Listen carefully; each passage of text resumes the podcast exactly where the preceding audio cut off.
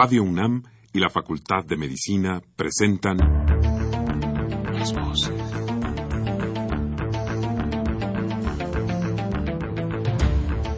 Voces. Las voces.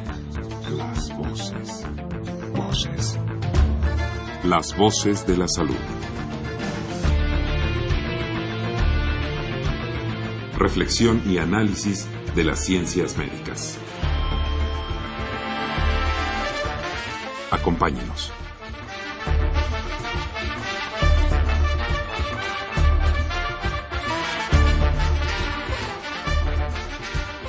Muy buenas tardes, estimados radioescuchas. La Facultad de Medicina de la Universidad Nacional Autónoma de México y Radio UNAM tienen el agrado de invitarlos a que nos acompañen en su programa Las Voces de la Salud. Soy el doctor Eduardo González Quintanilla y el día de hoy para hablar con ustedes de qué pasa después de la, de la cirugía por cáncer de mama. Se encuentran para ello con nosotros la doctora Robin Shaw Dulin. La doctora Robin Shaw Dulin hizo la licenciatura en medicina en la Universidad de Anáhuac, la especialidad de ginecología y obstetricia y la subespecialidad en ginecología oncológica en el Instituto Nacional de Cancerología. En ese mismo instituto, ella es médico adscrito al servicio de tumores mamarios. Muy buenos días, doctor, y gracias por estar con nosotros. Muy buenos días, gracias por la invitación.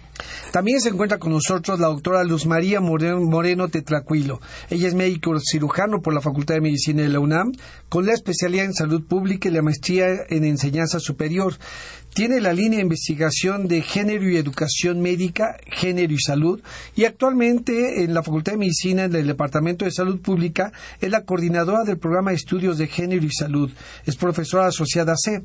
Los teléfonos de la doctora son 5624 56 23 24 45 y 56 23 23 00 con la extensión 45 194. Doctora Luz María, muy bienvenida. Muchas gracias por la invitación. Muy bien, como siempre también los queremos invitar a que se comuniquen con nosotros a través de los siguientes teléfonos 55 36 89 89 con cuatro líneas, se los vuelvo a repetir 55 36 89 89 o al 01 800 505 26 88 la alada es sin costo.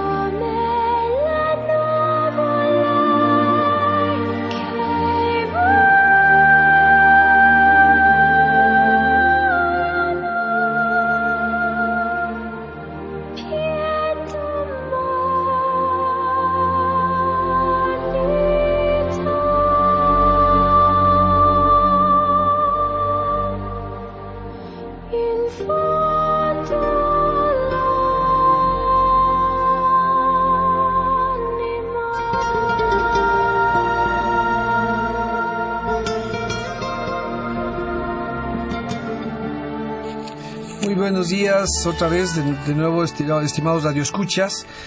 Les recuerdo, vamos a hablar sobre qué pasa después de la cirugía por cáncer de mama. Para ello están la doctora Robin Shaw y la doctora Luz María Moreno Tetlacuilo. ¿Qué es el cáncer de mama? Bueno, el, el cáncer de mama eh, es una enfermedad maligna en la cual eh, a través de diferentes eh, cambios en la estructura eh, que regula la proliferación celular, eh, se pierde el control, eh, originando pues división celular eh, desorganizada, eh, acentuada, que eventualmente pues eh, crea eh, lesiones voluminosas que pueden infiltrar tejidos adyacentes y provocar también metástasis a distancias. Entonces, bueno, en esencia es una proliferación descontrolada de las células que son nativas al tejido mamario. ¿Necesariamente es maligno el cáncer de mama? Bueno, el, el cáncer como tal, es eh, su, su, nombre implica sí malignidad, pero bueno, siempre recordar que hay lesiones premalignas y lesiones que son benignas de la mama que también pueden ser percibidas como tumoraciones palpables.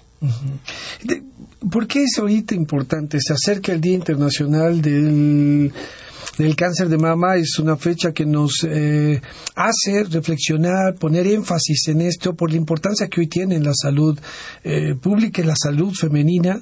Eh, ¿Por qué es tan importante ahorita recordarlo? Y sí, doctora Robin. Bueno, el, el, cáncer de mama desde el 2006 aquí en México ocupa tanto el primer lugar en incidencia como en mortalidad entre, entre las mujeres de arriba el de 25 primer lugar. años. Así es. Eh, por, onco, por, por, le, por, enfermedades oncológicas. Uh -huh. eh, cuando lo tomamos eh, como, como entidad eh, en general, ocupa el segundo lugar solamente detrás de diabetes mellitus en mortalidad en mujeres. Entonces, bueno, realmente es un problema de salud muy importante hoy en día. Es un problema de salud muy, muy importante. Y fundamentalmente es este eh, básico em empezar tal vez a platicar cómo lo detectamos, qué hacemos para poder... Del, del cáncer, eh, eh, la prevención, eh, sobre todo para eh, tener eh, acceso a tratamiento uh -huh. oportunamente en estadios tempranos, porque entre más temprano eh, se trate el cáncer, pues mayores oportunidades de, de curación, ¿no? O, o de uh -huh. menor pro, mejor pronóstico para el tratamiento y ciertamente es un problema de salud pública que debe atenderse y que las mujeres tienen, las mujeres y también los hombres, porque lo que se ha visto, eh, hay algunos estudios que reportan que cuando la pareja está, tiene información sobre el cáncer de mama, como que pareciera haber una mejor, una mejor eh, acercamiento hacia las medidas preventivas. La prevención, pues básicamente es por la autoexploración, ¿no? Que uh -huh. debe hacerse de manera eh, frecuente y eh, también eh, la mamografía ¿no? y la exploración, ir al médico para que al, el médico o la médica realice esta exploración de la mama y detecte tempranamente el, el problema. ¿Desde cuándo las mujeres, o sea, qué edad es que deben empezar a buscar, a explorarse, a poder hacer estas medidas preventivas? Que la primera, eh, creo, si no estoy equivocado, doctor Robin, es la autoexploración. Empezarse, ¿Y qué deben de explorarse? ¿Cómo? ¿Qué edades? ¿Desde cuándo hay que empezar? Eh, ¿Cómo hacer para poderlo prevenir? Claro, existen diferentes guías emitidas por diferentes entidades eh, eh, médicas, tanto nacionales como internacionales tanto el consenso de Colima como la norma oficial mexicana para el diagnóstico y prevención de cáncer de mama eh, nos recomiendan iniciar autoexploración mensual a partir de los 18 a 20 años. Uh -huh. eh, algunas, eh, algunas directrices marcan que esto debe ser desde la menarca, pero bueno, básicamente desde los 18 a 20 años la, ya las mujeres deben estarse autoexplorando una vez al mes. Una vez al mes. Una vez al mes. Uh -huh. eh, esto generalmente lo recomendamos eh, más o menos a mitad del ciclo menstrual para aquellas mujeres que están eh, en, en, etapa fértil. Y esto es porque, bueno, eh, conforme se acerca la menstruación puede haber un poquito de, reacción inflamatoria local en la mama eh, asociada al síndrome premenstrual. Entonces, pues para que no tengan ellas eh, hallazgos que sean falsos positivos o áreas que sean dolorosas a la palpación, recomendamos que sea cerca de la mitad del ciclo. Eh, y lo que recomendamos es que lo hagan desnudas frente al espejo antes de meterse a bañar, por ejemplo, uh -huh. eh, que se pongan las manos en la cintura, que se pongan las manos atrás de la nuca y que observen su, su anatomía. Es importante que lo hagan frente al espejo porque necesitan ellas ver que sus mamas sean simétricas, eh, necesitan ver que no hayan cambios de coloración en la piel, que no hayan áreas de enrojecimiento, áreas donde se vea eh, hinchada la piel áreas de retracción o de hundimiento en el contorno de la mama y también necesitan ver que al mover los brazos eh, en la cintura o hacia la nuca, que las mamas se muevan al parejo, que uh -huh. no esté una fija la pared torácica, eh, necesitan ver que los pezones estén apuntando en la misma dirección, que no hayan áreas de escoración sobre su pezón y posteriormente ya les pedimos que manteniendo un brazo atrás de la nuca con, con la mano contralateral empiecen la exploración de, de, la glándula. Esto generalmente lo hacemos de forma concéntrica, este, eh, apretando incluso un poquito eh, cerca del complejo areola pezón para constatar que no hay alguna secreción que no sea normal Eh, entonces, bueno, eh, lo que recomendamos incluso es que hagan tres pasos, uno muy superficial, uno intermedio y uno profundo, y que lleguen hacia la región. En la palpación. En la palpación, exactamente. y que esto se haga pues con, con tres dedos de la mano, utilizando el pulpejo de los dedos y que lleguen incluso hacia la región axilar donde se encuentra gran cantidad del tejido mamario. o sea, lo importante también entonces es que se conozcan para que detecten cualquier cambio que pueda sugerir una alteración que no se presentaba. Exactamente. Y, y de esta forma, de, eh, incluso ellas van a conocer lo que es normal en ellas para que en el momento en que algo sea distinto lo sepan identificar inmediatamente. Lo que se busca en la palpación es tumuraciones, bolitas, masas Sí, buscamos tanto cambios que sean eh, evidentes visualmente, es decir, cambios de coloración, lesiones cutáneas, enrojecimiento, hasta cambios de temperatura. Pueden haber áreas muy rojas o áreas que, que se vean hinchadas en la piel, nosotros lo llamamos piel de naranja, y pueden eh, encontrar tanto áreas muy induradas de la mama, donde realmente no se siente una bola como tal, sino únicamente se siente una zona eh, muy dura al tacto. Y hay ocasiones donde sí se percibe una nodulación eh, como tal, que, que pues francamente son los hallazgos que necesitan ellas referirle a su médico. ¿Qué pasa después? Una mujer encuentra esto, se aprende a, a conocerse, aprende a detectar estos cambios. En cuanto encuentra un cambio de estos, ¿qué debe de ocurrir? Bueno, eh, en cuanto cualquier mujer y a cualquier edad, edad cualquier cambio en, en, la anatomía de la mama eh, o en la exploración de la mama, ella debe acudir con su médico de primer contacto. Puede ser su médico general, puede ser su médico del centro de salud, puede ser su ginecólogo, puede ser un cirujano, pero siempre tiene que buscar atención médica eh, de inmediato. Eh, también decía, recordaba muy bien la doctora y usted que esta exploración es mensual. ¿También debe haber una revisión médica con alguna periodicidad o hasta que se encuentra algo? No, necesita también, eh, iniciando, iniciando a partir de los 26 años aproximadamente, eh, una revisión anual por personal médico calificado. Entonces, igualmente puede ser su médico de cabecera, que puede ser un médico general, un ginecólogo, un cirujano, alguien especialista en el cuidado de, del tejido mamario, pero sí de forma anual a partir de los 26 años. Entonces, a partir de los 18 o 20 años, eh, su exploración mensual, la autoexploración, y a partir de los 26 años, iniciar con la exploración eh, anual por un médico, por un especialista o alguien calificado médicamente. exactamente. Eh, más allá de eso, en cuanto a, diagnóstico oportuno, lo que se recomienda también en las guías es que las mujeres inicien tamizaje con mastografía de forma anual o bianual a partir de los 40 hasta los 49 años y a partir de los 50 debe hacerse una mastografía anual. Bianual quiere decir cada seis meses a partir... cada, cada dos años. Cada dos años. Cada dos eh, años, de los 40 a los 49. Los 40 a los 49. Dependiendo de sus factores de riesgo, si tienen antecedentes familiares eh, de importancia, si tienen antecedentes personales de lesiones premalignas o de biopsias mamarias previas, quizá a partir de los 40 se recomiende de que lo realicen de forma anual, pero si no tienen factores de riesgo que, que eleven su riesgo sobre el de la población general, puede hacerse cada dos años hasta los 49 años. Eh, ¿Hay alguna otra prueba de tamizaje para el cáncer de mama, aparte de la revisión, eh, la propia, la del médico, y esta a partir de la mastografía a partir de los 40 años? ¿Hay algún otro examen?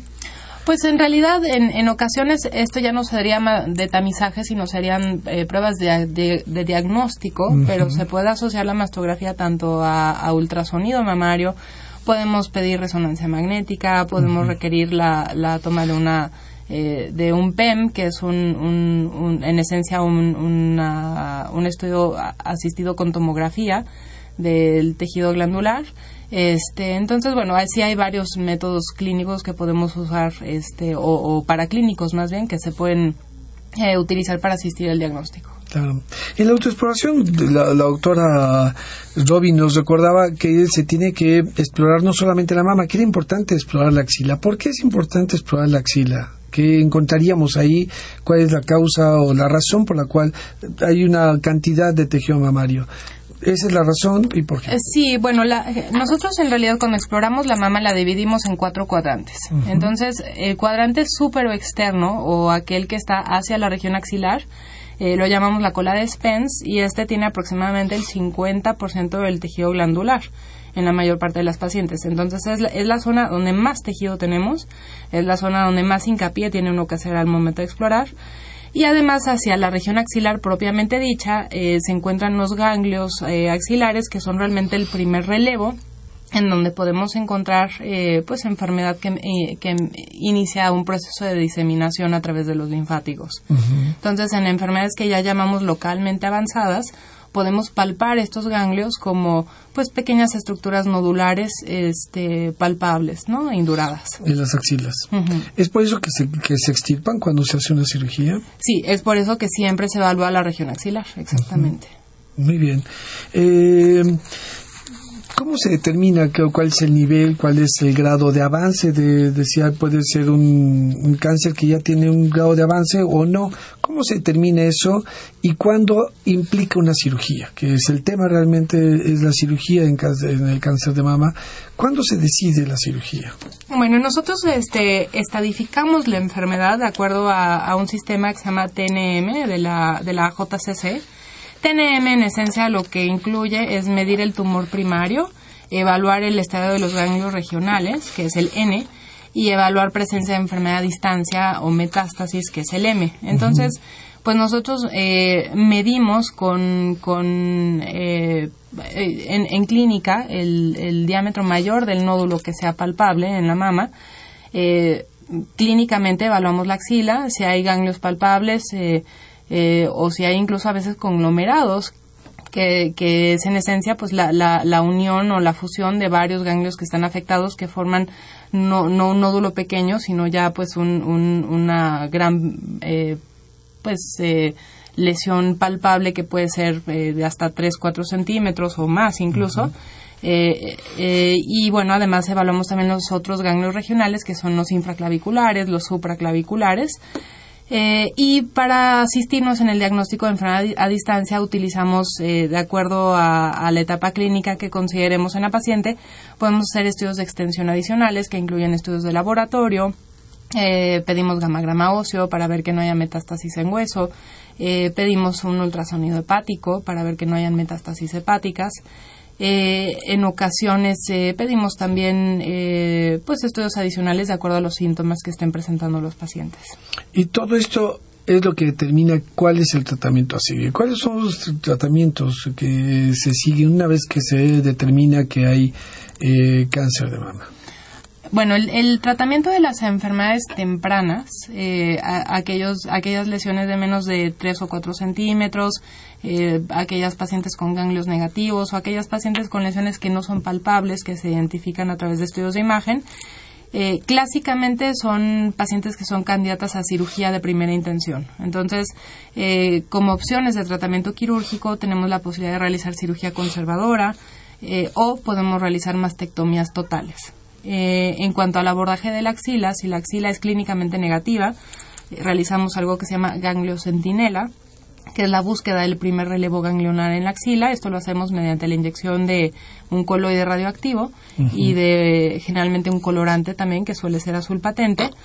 Eh, y si la axila está clínicamente eh, positiva o si lo hemos comprobado por estudios adicionales o por una biopsia por aspiración con aguja, aguja fina, podemos decidir hacer una disección de axila que hoy en día comprende únicamente los niveles 1 y 2.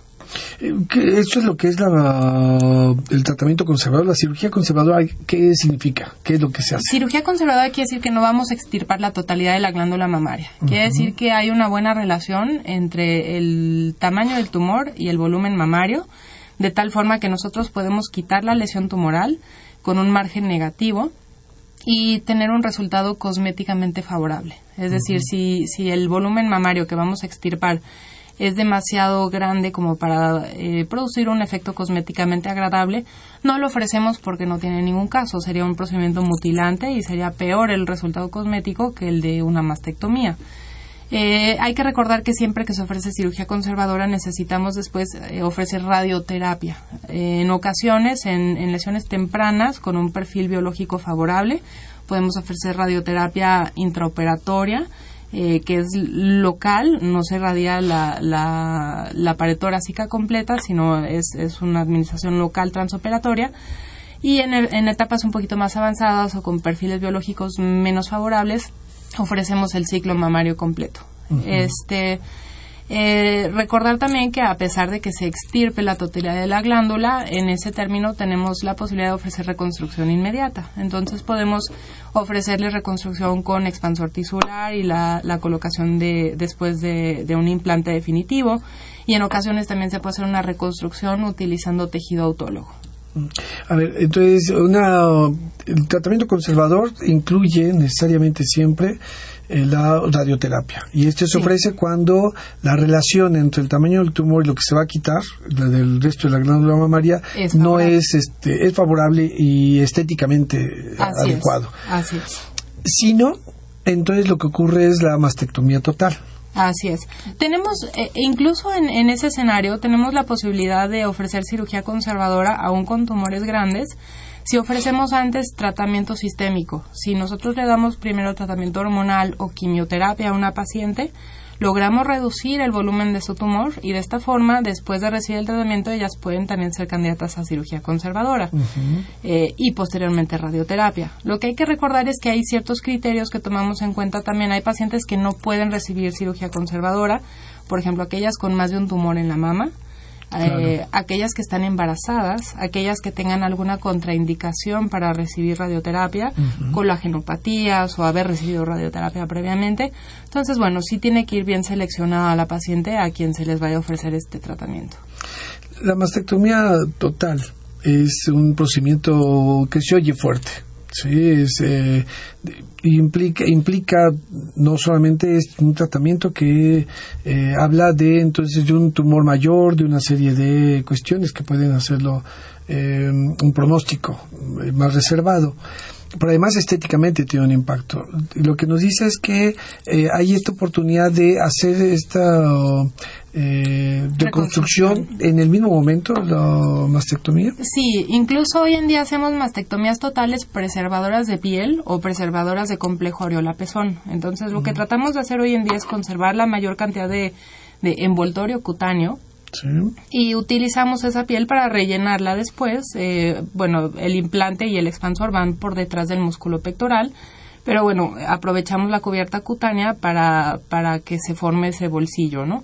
Este, entonces, bueno, cuando se puede preservar el pezón, por ejemplo, y se coloca un expansor y después un implante definitivo, el resultado cosmético es excelente. Claro. ¿Y, qué pasa con las mujeres cuando reciben esta noticia, doctora, de, em, de una cirugía de mama, sea conservadora o sea total? Sí, bueno, antes de, esto sí también quisiera un poquito eh, abundar sobre las barreras de, que tienen las mujeres para la prevención, ¿no? Que también eso es eh, un problema porque muchas mujeres eh, tienen mucho temor de encontrar una lesión y entonces eso les impide eh, autoexplorarse, ¿no? Por otro lado, también eh, las barreras de género, que son como el no asistir, a el, el dejar, eh, atender primero el cuidado de los niños y de la casa y de que les impide, eh, o digamos, es un como algo muy fuerte que nos han enseñado que eso es importante, que tenemos que aprender que nuestra salud también es importante, ¿no? Entonces, nuestra salud también es importante y hay que ir, aunque eh, pues busquemos la manera de dejar a los niños encargados con alguien o pedirle a, a, nuestra pareja que pues hoy se haga cargo de los niños porque también creo que es importante que se involucre la pareja en, esto, en esta atención hacia la familia y asistir a hacerse su su tratamiento, su, su, este, su mamografía, ¿no? Sí, es que a las mujeres se les, em, se les enseña de alguna manera que son los responsables del cuidado de la felicidad de todos los demás, no del suyo, del suyo propio. Y entonces no solamente el cuidado de los hijos, eh, les es importante, a veces tienen que cuidar también a sus padres, al marido, etcétera, y lo que nos dice es que esa es una barrera también cultural que les impide su cuidado y su este, búsqueda de ayuda. Exactamente, y que también es importante que comprendamos que, que lo aprendimos, o sea, que no es algo natural como se nos hace creer que es algo con lo que nacemos, ¿no? Que así nacemos y que esa es nuestra obligación, nuestra única obligación, sino que es algo que aprendemos. Claro. Eh, por otro lado, algo que impide también es este temor al, al a perder el, la mama, ¿no? Por el significado que tiene la mama, que es eh, un, significado erótico, ¿no? Muy relacionado con el erotismo, con la sexualidad, y entonces eso hace que muchas de nosotras, pues no queramos, tenemos el temor de perder este órgano, ¿no? que en el que se deposita pues toda nuestra belleza muchas veces, ¿no? La belleza, nuestra belleza y eso eh, hace que las mujeres entren en un, un, proceso de negación, como que a mí no me va a pasar o yo no quiero porque me, si me lo encuentro pues me la van a me van, la van a extirpar. Entonces creo que sí es importante que pensemos que un poquito le quitemos esta carga tan erótica ¿no? que, tiene, que sí, que sí, bueno, es parte, que también lo hemos aprendido y que hay otras partes del cuerpo que son tan eróticas como la mamá, ¿no? Que este, eso es algo que como que ah, tendríamos que ir aprendiendo y que a lo mejor también nos corresponde dentro de eh, los servicios de salud, eh, tanto en el primer nivel como en la educación para la sexualidad, eh, quitarle un poquito esta carga al, al, al, a la mama, ¿no? Y, pensar que hay otras otras partes del cuerpo. Que el cuerpo es muy grande. Es muy grande, exactamente. el cuerpo es muy grande para eso. Eh, eh, esto pues limita muchas veces a las mujeres. otra de las, de las barreras es que nos han enseñado a no tocar nuestro cuerpo, como que esta parte de que es pareciera ser como algo pecaminoso, ¿no? Pecaminoso, tocar nuestro cuerpo. Entonces, esto pues es una limitante también para la exploración, la autoexploración, ¿no? Porque pues, pues cómo me estoy tocando. Sin embargo, bueno, creo que es también es otra de las partes que también es algo que aprendimos. Sí, además que escuchamos, ¿no? Que se les dice no te toques, no seas sucio, etcétera. Exactamente, entonces como que tenemos que ir desaprendiendo eso, que no es algo no, es, no es pecado ni, ni hay problema en que, al contrario, ¿no? Como que el autoerotismo puede en un momento favorecer incluso nuestras eh, relaciones eh, con nuestra pareja, ¿no? Entonces, creo que es importante, eh, necesario, muy necesario aprender a, a, tocarnos, ¿no? Reflexionar, quitarnos este tabú y, y este, aprender a, tocarnos, ¿no? El cuerpo, a autoexplorarnos. Eh, creo que estas son barreras importantes que eh, nos pueden llevar al, a, mejorar nuestro eh, diagnóstico temprano. Claro. Ahora, cuando las mujeres reciben esta noticia, pues en general sienten eh, bueno, se dice que, que, sienten que se sienten autoexcluidas, marginas, marginadas, eh, como que sienten que van a perder oportunidades en su vida. Y desde luego este gran temor al abandono, que también es eh, otra, el, abandono de la pareja, porque justo como tiene este depósito de, de significado erótico, eh, se piensa que la pareja va a huir, ¿no? Entonces, esta es también otra parte que a lo mejor tiene algo de realidad y por eso creo que también es importante trabajar con los hombres sobre eso, ¿no? Y, y, antes de tener un poquito en estas eh, barreras que decía, me parece muy importante y qué bueno que las menciona para que precisamente nosotros junto con nuestros radioescuchas reflexionemos sobre estas cosas que parecen que están ahí, ¿no? Son invisibles y hacerlas visibles nos permite precisamente tal vez cambiarlas mientras se mantengan en esa invisibilidad, en ese ocultamiento, pues es difícil hacer algo con ello. Eh, pero, y, y me pensaba en este momento, si estas barreras, esta no prevención, este no explorarse por todas estas cuestiones en, las mujeres, en nuestro, por lo menos y en el mundo seguramente, eh, eso es lo que ha hecho que el cáncer de mama hoy ocupe los lugares que hace rato nos comentaba la doctora Robin. Su falta de prevención, esta falta de realmente este, detectarlo a tiempo es lo que ha hecho que... No, porque lo que va a hacer la autoexploración es detectar el problema.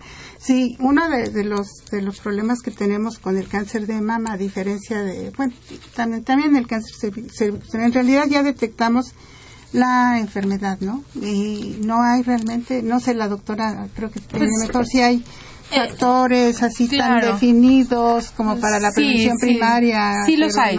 Hay, hay muchos factores de riesgo eh, que, que se están presentando en nuestra sociedad. Eh, principalmente una de ellas es que tenemos un, un, acontecimiento de envejecimiento poblacional. Las mujeres viven más tiempo. El cáncer de mama eh, generalmente eh, es predominante entre mujeres a partir de los 40, 45 años y ocupa eh, pues un, lugar prioritario en patología en este en este grupo de mujeres. Antes las mujeres no vivían tanto, ¿por qué? Porque fallecían en el trabajo de parto, fallecían por complicaciones de, de procedimientos obstétricos. entonces, bueno, ahora que controlamos mejor otras situaciones, tenemos ya la oportunidad de que, de que aparezcan enfermedades crónico-degenerativas. Eso aunado a que eh, el comportamiento de la mujer en la sociedad ha cambiado mucho. Las mujeres ya no inician su vida eh, reproductiva con, con, el primer hijo a los 15 años. Hoy en día las mujeres eh, pues esperan un poco más de tiempo, eh, no tienen tantos hijos, el amamantamiento va en descenso eh, y se hace mucho uso de terapia de reemplazo hormonal después de la menopausia. Entonces, el tener menos hijos, el no darles pecho, el postergar la maternidad, el usar terapia de reemplazo hormonal, y los cambios de alimentación. hoy en día la dieta es muy rica en grasa, es muy alta en carbohidratos, es baja en fibra eh, se, se tiende al sedentarismo también, a la obesidad. Entonces, estos son factores de riesgo claros para poder eh, en determinado momento desarrollar cáncer de mama. Entonces, pues todo esto es lo que ha hecho que, el cáncer de mama sea tan prevalente en México. Eh, entonces, ¿qué se puede hacer? Pues sí se pueden tomar medidas eh, que, que, combatan estos problemas. Entonces, no podemos cambiar el hecho de ser mujeres, no, podemos dejar de envejecer, pero sí podemos, pues, cuidarnos de la exposición a, hormonas exógenas, podemos hacer ejercicio, podemos alimentarnos bien, evitar el tabaquismo, evitar la ingesta de alcohol, entonces sí hay muchas medidas en pro de la, salud que podemos tener que serían prevención en vez de, detección oportuna. Claro. Y finalmente otra vez, como en casi todos los problemas de salud, la prevención es importante, los estilos de vida son importantes, cómo comemos, qué hacemos cuando comemos, qué hacemos con nuestro cuerpo en cuanto a ejercicio, etcétera, su cuidado es finalmente básico para la prevención de todas las enfermedades, incluida también otra vez el cáncer de mama. Vamos ahora a un receso y regresamos con el tema ¿Qué pasa después de la cirugía por cáncer de mama?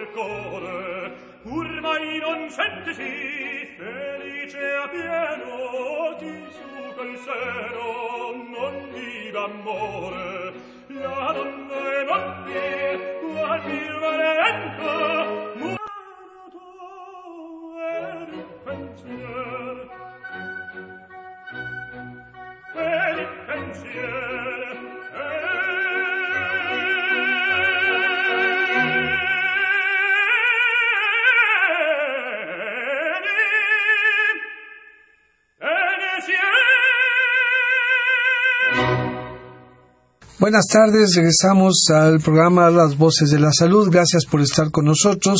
Estamos en el tema ¿Qué pasa después de la cirugía por cáncer de mama? Nos acompaña la doctora Robin Shaw Dulin y la doctora Luz María Moreno Tetlacuilo.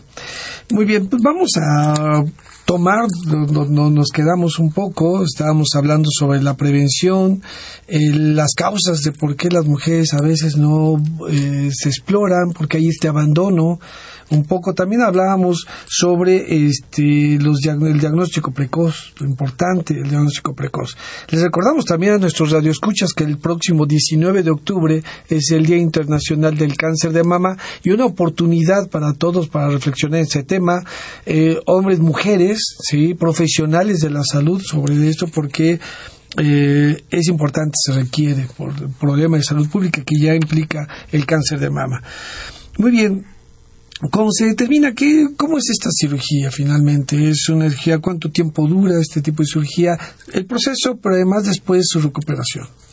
Bueno, generalmente em, la cirugía conservadora es en, esencia generalmente más breve que la cirugía radical o mastectomía total.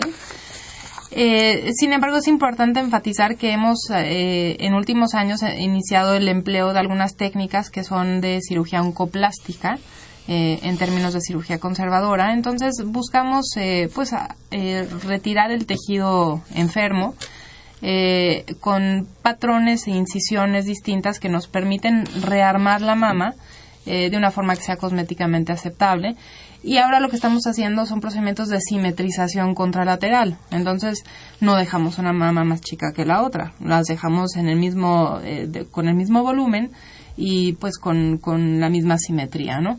Eh, entonces, bueno, estas cirugías eh, que involucran procedimientos oncoplásticos pueden ser un poquito más prolongadas, pero bueno, en términos generales, una mastectomía total eh, con disección radical de axila, por ejemplo, podría tardar una hora y media aproximadamente. y una cirugía conservadora con ganglio centinela podría tardar, por ejemplo, una hora. Entonces, varía de acuerdo a lo que tenga uno que hacer, de acuerdo a la radicalidad. A veces tenemos que esperar estudios transoperatorios, esperar que nos confirme el patólogo que el margen es, es negativo para poder cerrar o pedirles que nos evalúen de forma transoperatoria el ganglio centinela para que sepamos si tenemos que retirar el resto de los ganglios.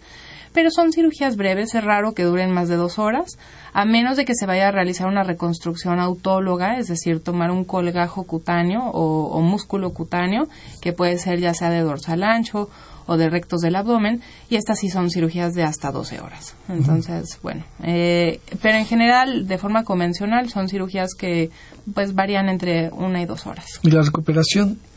La recuperación también depende mucho de la radicalidad del procedimiento. La cirugía conservadora tiene una recuperación excepcional. En realidad, eh, pues generalmente a la semana de haber estado operadas, ellas se pueden reintegrar a, su, a sus actividades cotidianas sin hacer esfuerzos importantes, evidentemente.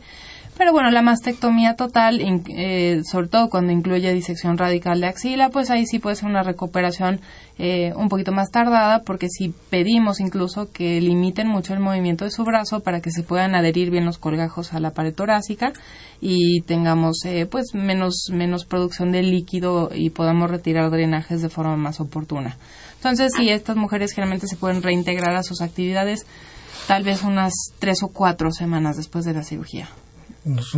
Desde, quisiera recuperar un poco este comentario del doctora Moreno, este efecto en las eh, pacientes, esta mutilación, este miedo a esta cirugía, esta mutilación con todo y esta posibilidad de con estos pacientes, eh, ¿qué impacto tiene la, mastectomía, sea eh, parcial o total? Decididamente es un impacto fuerte eh, también depende mucho de la edad de la paciente. No es lo mismo ofrecerle una mastectomía a una mujer de 28 años, 30 años, 35 años, a ofrecérsela a una mujer de 70, 80 años. En mi experiencia, generalmente las pacientes eh, de la tercera edad hasta prefieren los procedimientos más radicales, prefieren omitir el uso de radioterapia y prefieren ya no tener más problemas con ese seno. Entonces, también depende mucho del punto de la vida en el que estén, justamente porque quizás a, cierto punto de la vida, pues ya la mamá deja de ser un órgano erótico y, pues más bien ya no, no están preocupadas por el aspecto que puedan tener en la intimidad, ¿no? Eh, pero bueno, la, verdad es que sobre todo cuando podemos ofrecerles procedimientos ya sea conservadores o con reconstrucción, las pacientes en general están muy contentas eh, y a aquellas pacientes a quienes no les podemos ofrecer reconstrucción y quienes no son candidatas a cirugía conservadora, lo que hacemos es que eh, se, les, se les dona un brasier especial que tiene una prótesis externa eh, que está hecha de gel.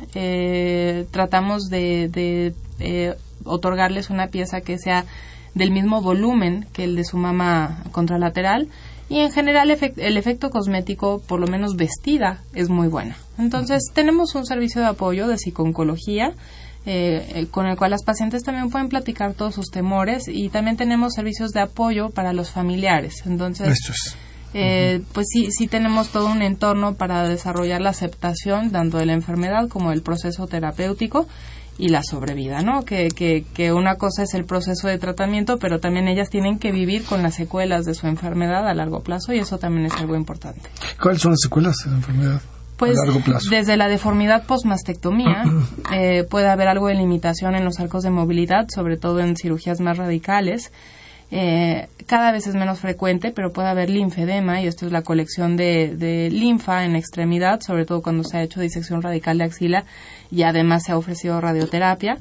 Y bueno, pues eh, necesariamente queda un impacto eh, psicológico asociado a, a, estrés postraumático por la enfermedad, mucho temor, ansiedad a una recurrencia.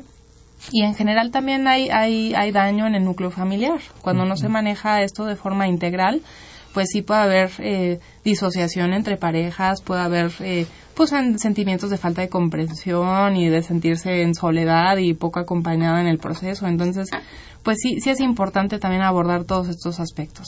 Sí, fundamentalmente eh, las mujeres que precisamente nos decía la doctora Moreno, que se brindan a estas familias y en estos momentos resulta que tienen esa sensación, miedo a que la familia no se brinde a ella como requiere en esos momentos.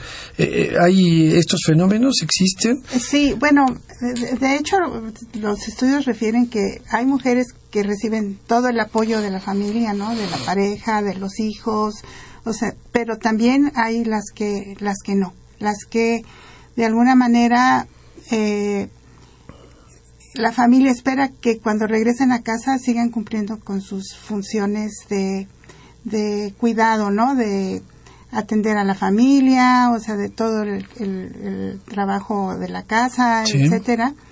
Y a veces las mismas mujeres eh, sienten esa, sienten que deben hacerlo, ¿no? Entonces esto también es otro, otro de los problemas que aprendemos igual que cuidamos a los demás, pero no merecemos que nos cuiden. Eh, también esa es otra parte que, tenemos que reflexionar y trabajar en que también merecemos que nos cuiden. Eh, y que no pasa nada si llegamos a la casa y tomamos eh, descanso que nos merecemos por estar enfermas, porque sí se ha visto que es difícil para algunas mujeres asumir el papel de, enfermas y aceptar ser cuidadas. Incluso que se sienten muy mal de estar acostadas, por ejemplo, de estar en reposo cuando tienen, están enfermas, no se permiten eso porque sienten que están faltando a sus deberes. Entonces, sí. Hay una enseñanza muy fuerte familiar de a las mujeres, fundamentalmente, esta frase que yo he escuchado de no estés mano con mano, pues no estés con mano sobre la mano, sino sin hacer nada. Quiere decir, se les. Eh, parece ser que el mandato de ser mujer es precisamente estar haciendo y laborando para la casa, para los demás. Sí, por ejemplo, hay en, en un testimonio que dice que las mujeres esperan que los, cuidemos y si los amamos, pues no los podemos fallar, ¿no? Entonces es este también este no permitirse, lo sentimos como una falla, ¿no?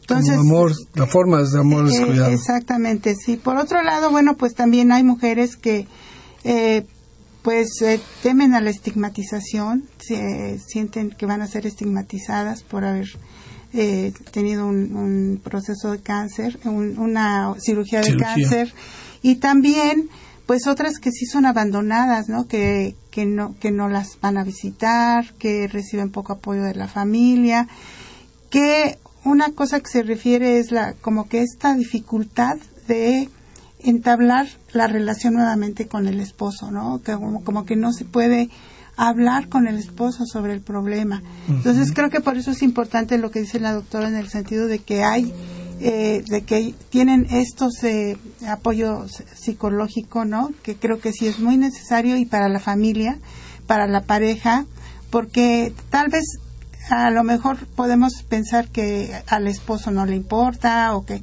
pero tal vez es más bien a lo mejor también el, no saber cómo ¿no?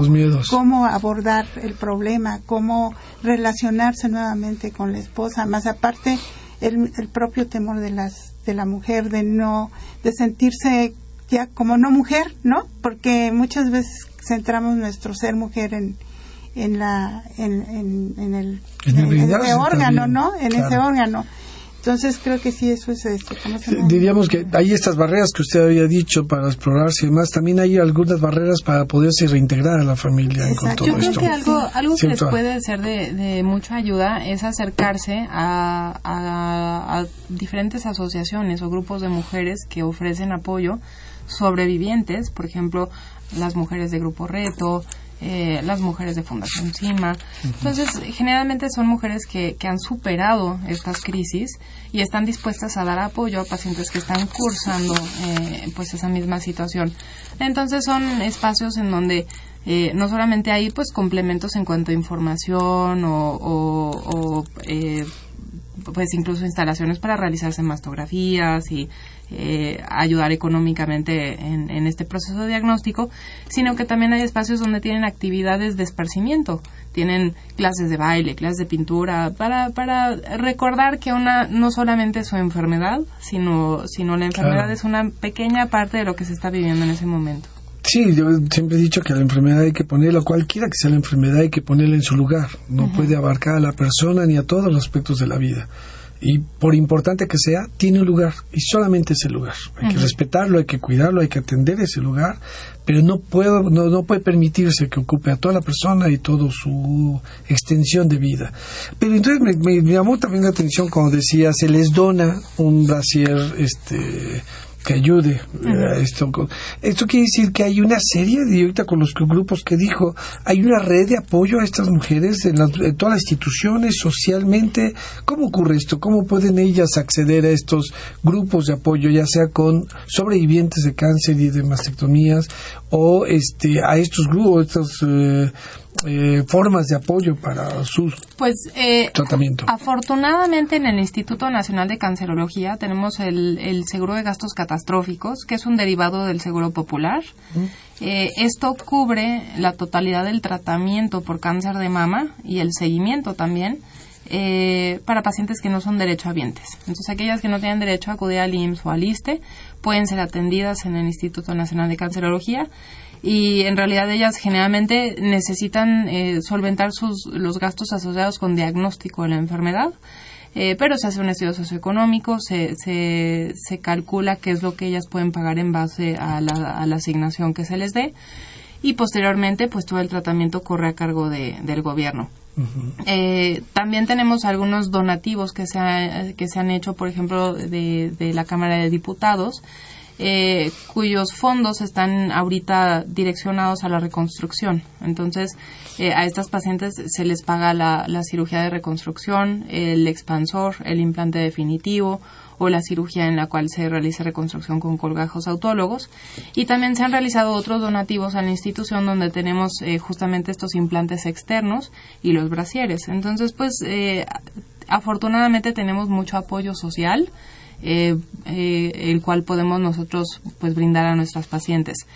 en general, los grupos de, de, apoyo eh, están en los mismos hospitales. Una como paciente no necesita buscar mucho para encontrar estos grupos porque generalmente estas mujeres tienen siempre voluntarias que están haciendo constantemente pues labores eh, intrahospitalarias. Entonces, si no fuera el caso, seguramente lo pueden buscar por internet y, contactar estos grupos de apoyo.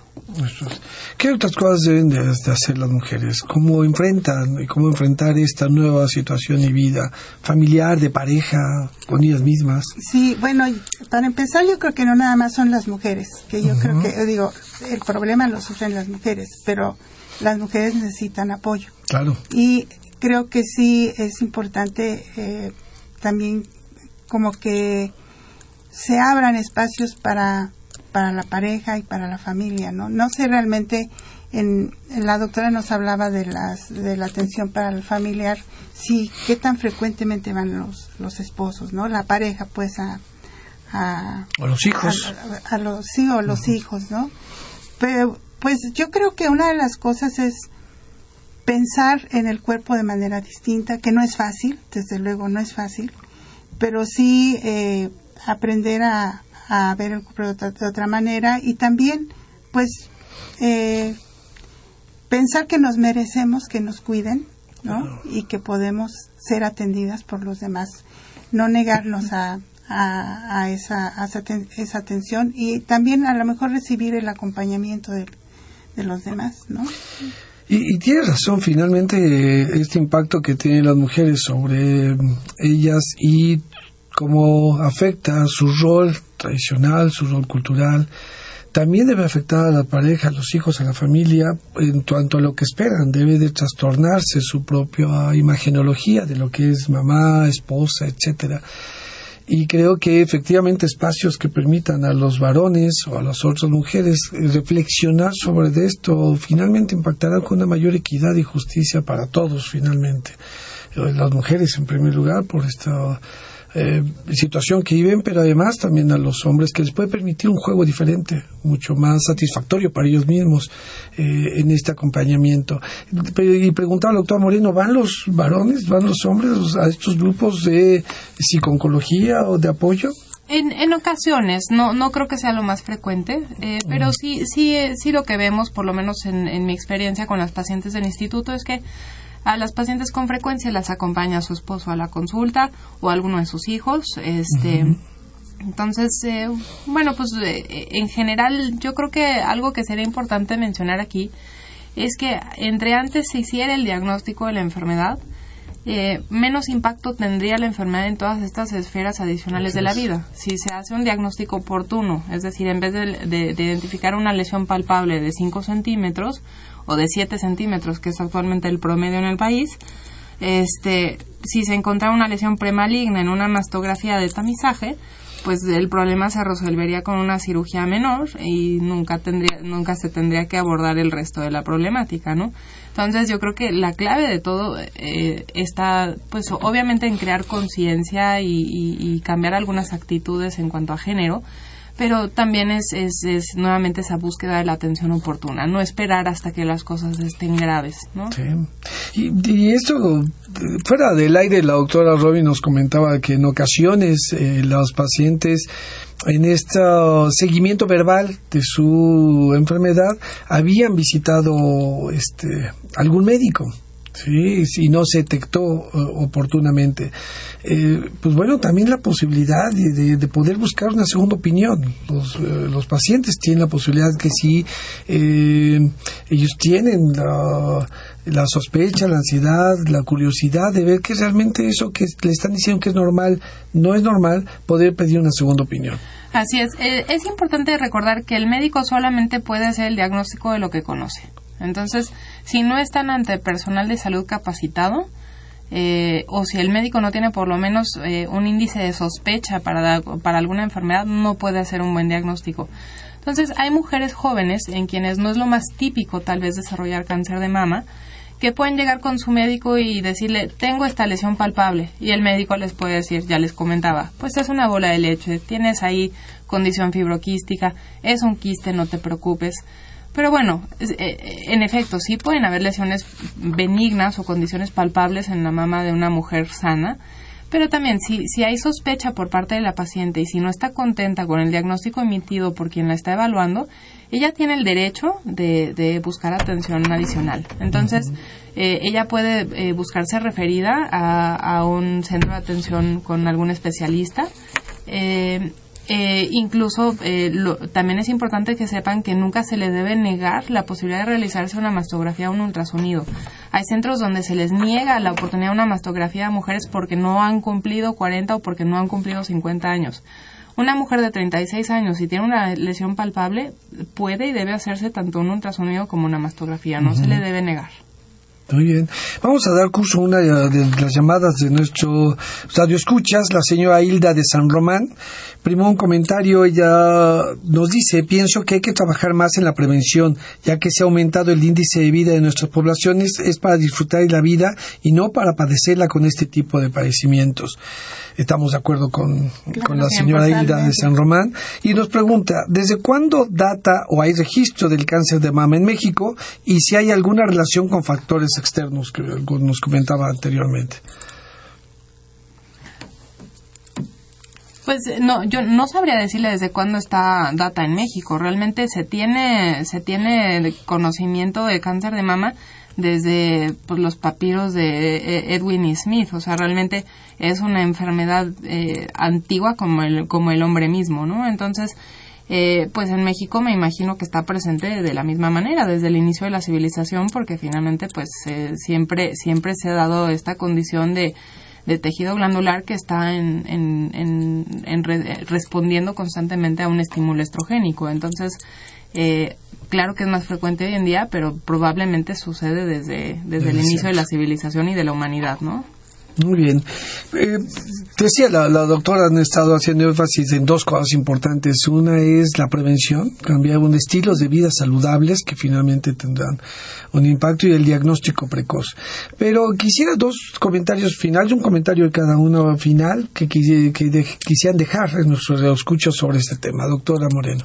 Sí, bueno, yo creo que también es importante que todas las mujeres estamos en riesgo de padecer eh, cáncer de mama, porque algunas mujeres sienten que por haber lactado, por ejemplo, no tienen riesgo, y sí, independientemente, sí disminuye el riesgo, pero no lo anula. O sea que aunque hayamos eh, lactado a nuestros hijos, tenemos la probabilidad de padecer cáncer de mama y por lo tanto hay que acudir hacerse todos los, los estudios.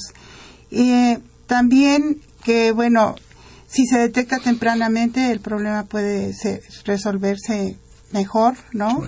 y, no tener este, este problema y reflexionar en nuestro cuerpo, conocer nuestro cuerpo, pensarlo de manera diferente, pensar que merecemos ser cuidadas y que podemos dejar las tareas de la casa y delegar el cuidado de los niños en alguien más mientras vamos a, atendernos. Y yo, creo que también otro, otra problemática de las que las mujeres se quejan es de la el trato con, los, con el médico. Creo que hay que trabajar en la formación.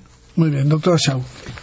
Además de, de, hacer hincapié en, conocer los factores de riesgo, tratar de adoptar eh, condiciones de salud que puedan eh, pues ser favorables en cuanto a disminuir los riesgos, eh, y buscar conductas que sean favorables para la detección oportuna. Creo que es importante que las mujeres no le teman al diagnóstico, no le teman al tratamiento. Eh, es muy efectivo hoy en día. Ha cambiado mucho el tratamiento tanto quirúrgico como médico sistémico de la enfermedad. Eh, entonces no tengan miedo de acercarse al médico, de recibir el tratamiento, pero también no se dejen tratar por cualquiera, no se dejen tratar por alguien que no está capacitado o que les diga que es de urgencia, si no se operan mañana se mueren. El cáncer nunca es un diagnóstico de urgencia y el tratamiento nunca debe ser de un día para el otro sin estudiar bien al paciente. Es tan importante que hay que hacerlo bien. Así es. Muy bien, les agradecemos mucho a ustedes por el favor este, de este tema. Les recordamos que platiquen con sus familiares, platiquen con sus amigos sobre de eh, y díganles que lo escucharon en las voces de la salud. Esta fue una coproducción de la Facultad de Medicina y Radio UNAM a nombre del doctor Enrique Graue Bichers, director de la Facultad de Medicina y de quienes hacemos posible este programa. En la producción y realización la licenciada Leonora González Cueto Bencomo y la licenciada Erika Lamilla Santos. En los controles Socorro Montes. En la conducción el doctor Eduardo González Quintanilla. Les agradecemos su atención.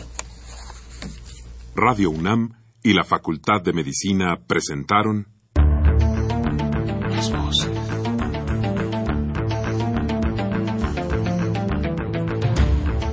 Voces. Las voces. Las voces. Voces.